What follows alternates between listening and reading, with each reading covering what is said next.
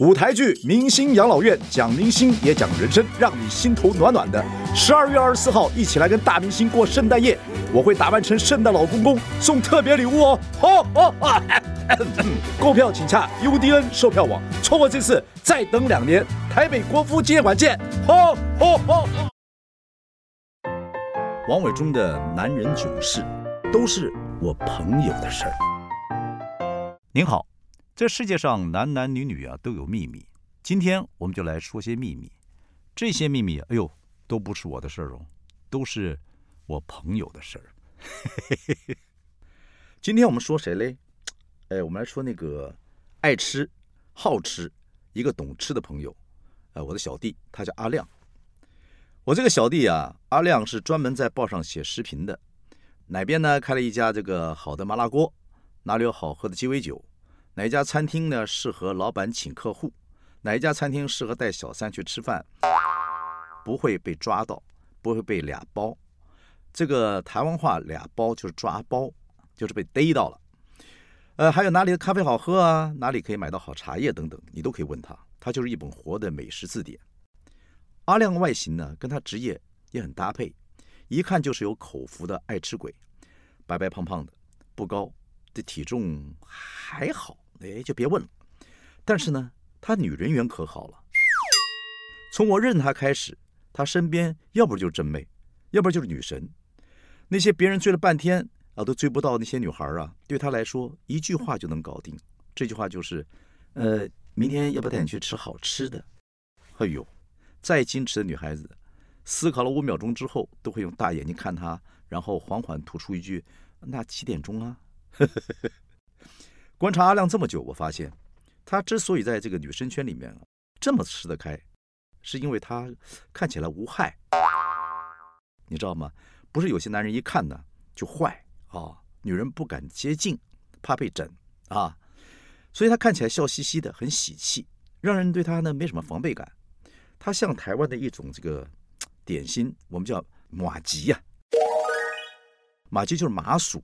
可以捏来捏去的啊，就是这个糯米煮熟之后捣出来一些弹性的小这个面团一样，然后裹上花生粉、芝麻粉等等等等，很好吃啊。阿亮就是这样子，你怎么捏他呢？啊，你怎么难为他呢？他都笑笑说没关系了，大哥。所以他跟女孩子合照啊，都是女孩子他身上这样摸摸捏捏，阿亮呢就笑成那个眯眯眼，简直就当成那个美食圈的吉祥物了。这是。这个阿亮啊，最吃香的地方。但是阿亮不是吃素的哦，他这个把美眉啊，就是追女朋友，他是个大内高手，出手于无形。有时候这个朋友们就给大家约约啊，一伙人出去玩，最漂亮女孩没有多久就把她带回去了，就带走了。听他讲笑话，就笑的是花枝乱颤的。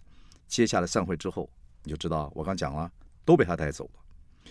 其实我觉得女人很奇怪啊，也不是奇怪，女人有一个感觉。女人呢，有时候觉得这个帅哥看一看，看久了也就差不多这个样子了。所以呢，女人大部分喜欢的一些男人是好玩又有趣的啊，可以跟他呃过日子过得很愉快。可是我必须跟你讲，一结婚之后呢，男人就无趣了啊。所以人帅看完了，呃，看久了也就差不多。有趣男人一结婚也就无趣了。那找什么样男人呢？我常跟我的女儿说，我说你找一个男人呢。哎，他看起来不怎么样，呃，生活也不怎么样，但是呢，哎，他，呃，他倒吃甘蔗，他越来越有趣，他没事呢会找一些新的花样带你去玩啊，带你去吃啊，然后给你介绍一些新的有趣的事情。我说这种男孩子生活是有趣味的。好了，呃，我也爱吃，我跟阿亮呢有些共同的朋友，在聚餐之中见了几次面，也听说过他在这个食品圈的地位。哦，我发现每次聚餐呢，在他身边女孩都不同，我就问他说，哎，我说你真的能追女朋友啊？后来。他告诉我了一个，哎，很有意思的故事。阿亮老爸在十年前中风变成植物人了，在家里面躺了八年，两年前才过世，等于他二十岁开始就看爸爸失去了意识，这个插鼻胃管呐，等等等等，妈妈当看护，每天就拿着食物啊，这个透过鼻胃管就喂他爸爸。接着阿亮呢，这胖胖的眯眯眼就闪着泪光说。大哥，所以我是很珍惜食物的人。如果有一天我也躺那里，我最起码知道自己吃过真正好吃的东西。他说完这个，我一直不知道该接什么话，我只能很粗略的说他妈妈辛苦了之类的一些空话。没想到阿亮说，其实我妈还挺开心的。我说怎么会呢？不是很辛苦吗？他说大哥，对我妈来说，我爸在外面花心花了一辈子，他才是真正的辛苦。每次我妈看我爸爸出门脸色就不好，我就更担心，因为妈妈只要心情不好，就会拿我们孩子出气。我说那你不惨啊？是啊，大哥，你不觉得很不公平吗？我爸出去爽快乐活，我妈却打我们，太不公平了。一直到我爸爸病倒，整整八年躺在那个地方任我妈摆布。我问我妈，你会不会觉得自己命不好呢？我妈说，照顾你爸爸，尽管我身体很累，但是心不累。起码我每天我都知道你爸爸在哪里。所以我就忍不住问了，所以你的风流是遗传你爸爸喽？不是啦，我爸才风流，我只是朋友多。你这样每天认识不同女孩子，你不会担心错过真爱吗？阿亮接着就跟我说了下面这个故事，一段让他终身难忘却无可挽回的真爱。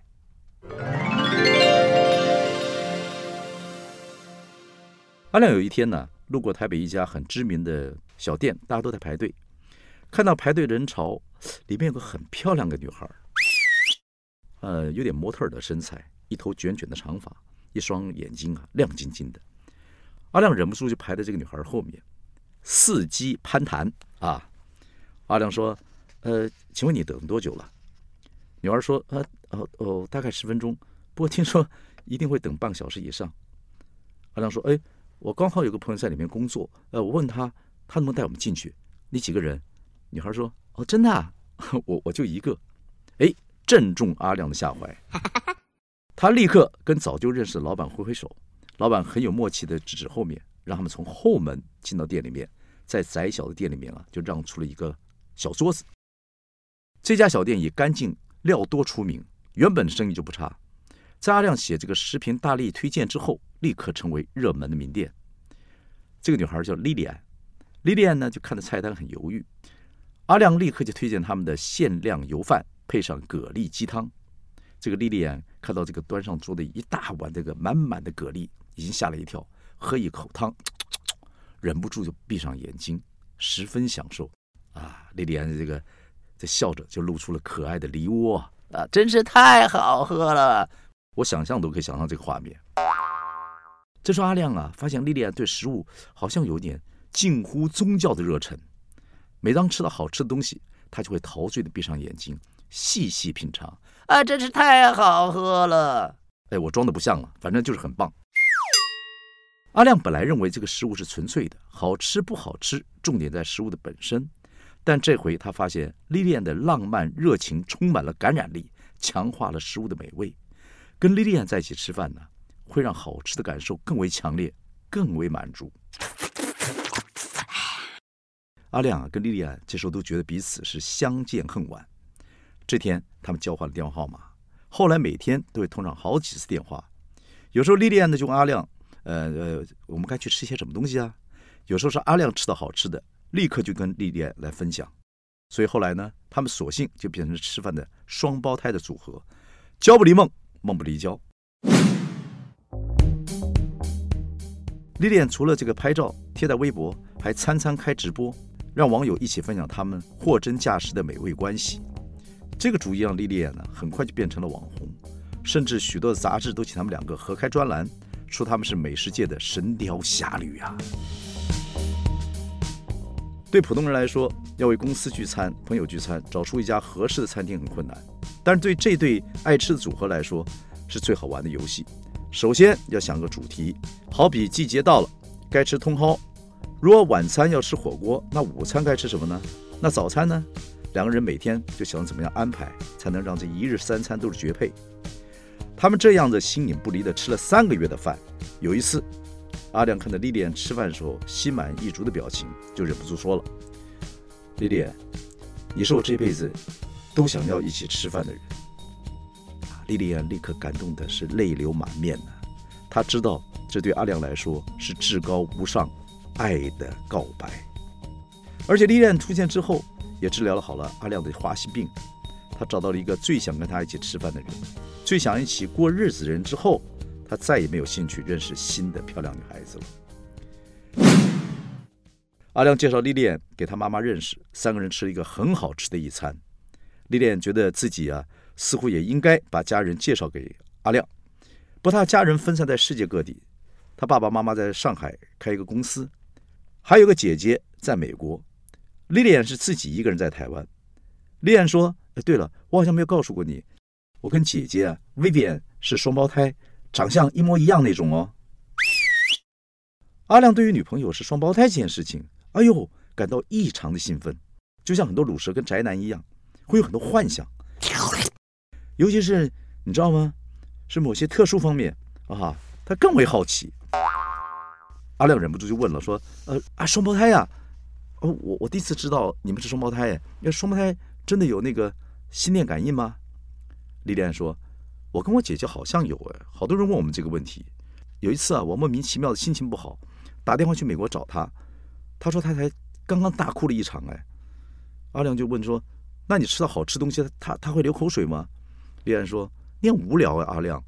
如果他跟我一起吃，当然会啊。阿亮这时候迟疑了一下，终于问出了很多男人很想问的问题。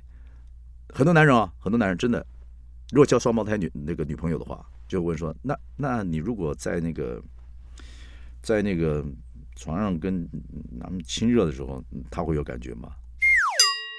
讨厌哎！你说呢？你想试试看吗？呃，这不不不敢。当然不敢了，你想得美。此后啊，阿亮对于这位双胞胎姐姐有了各种的幻想与期待，他很想看看自己到底能不能够分辨出谁是莉莉安，谁是薇薇安，但是又有点觉得有点抗拒感，毕竟他喜欢的莉莉安，如果还有另外一个跟他长得一模一样的版本，哎呦，多少是有点奇怪。但他发现莉莉安是打定主意不让他试吃的。尽管他们感情发展的很稳定，相处也非常融洽，两个人继续一日三餐吃得不亦乐乎，更有聊不完的话题。不过莉莉安并没有因此让这个阿亮爬上他的床。